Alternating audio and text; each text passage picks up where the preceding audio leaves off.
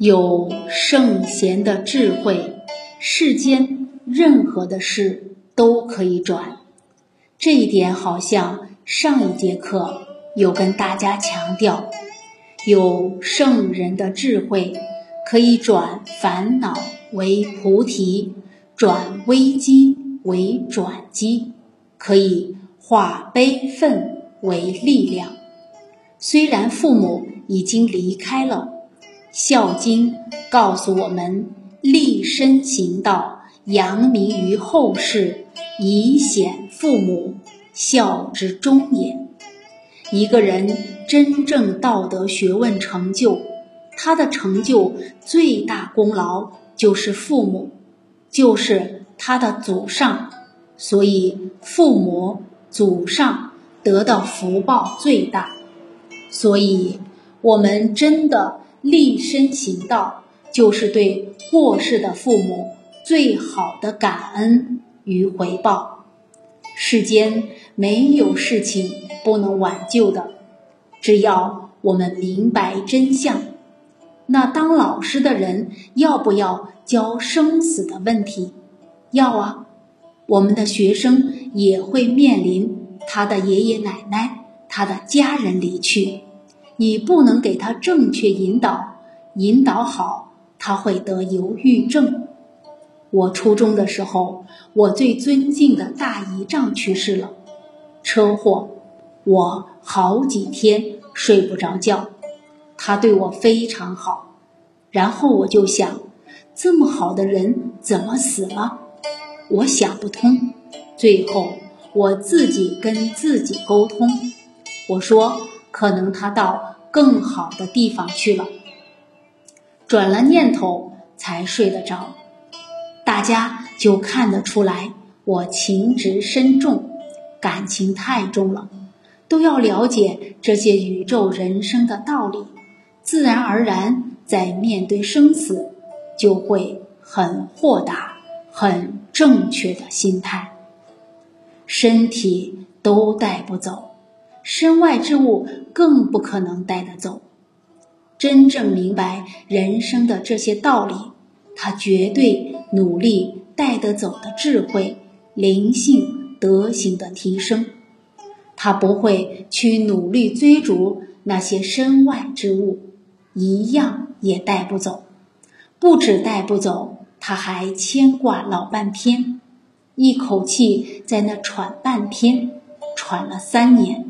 五年在病床上不肯走，我的房子，我的车子，多苦，这叫家累，多了一大堆的累赘。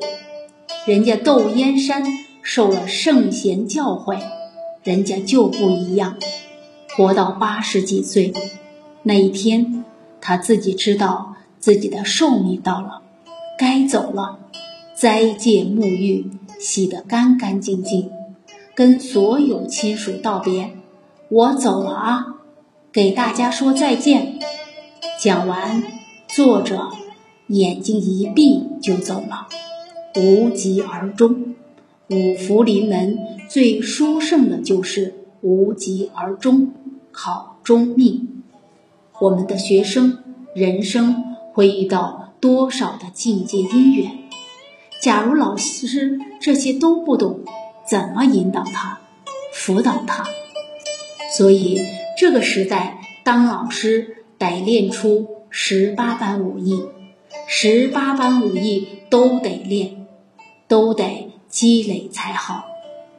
对不起，我今天讲闽南话讲的比较多，因为我今天收到消息，我们闽南漳浦教育局局长。大力推广《弟子规》，现在每个礼拜那个地区所有老师培训，一培训就是七天。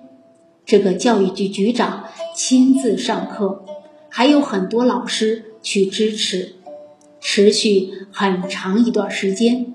就这样七天七夜一直培训，每次几百个老师这样培训，有这样的父母官。让我非常感佩，因为太高兴了。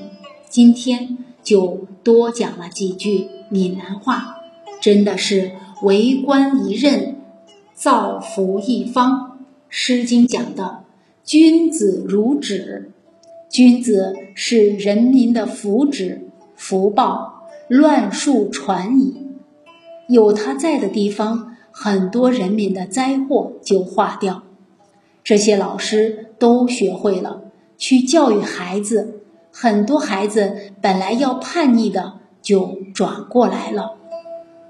我们今天也是今天听到，在内蒙有个老师也是学传统文化，他负责的是全校那个年级最差的一班，他给他们听了一年的传统文化讲座，好像只是一个礼拜的哪一天听而已，就这样听了一年，很多顶嘴的孩子收敛了，改过来了。结果，一个全年级最差的班参加高中联考，考上好高中的是整年级最多的，要发腐朽为神奇啊！松花江中学当时推展传统文化，他们的成绩快速提升，本来隔壁那个学校比他们好很多。结果他们推展了一两年，整个成绩跨越超过他们非常多，所以人是可以教得好的。这些好消息我也不能讲太多，不然课又上不完，做事还是要掌握分寸。我还得把进度拉回来，这叫人逢喜事精神爽，随喜这些好的父母官。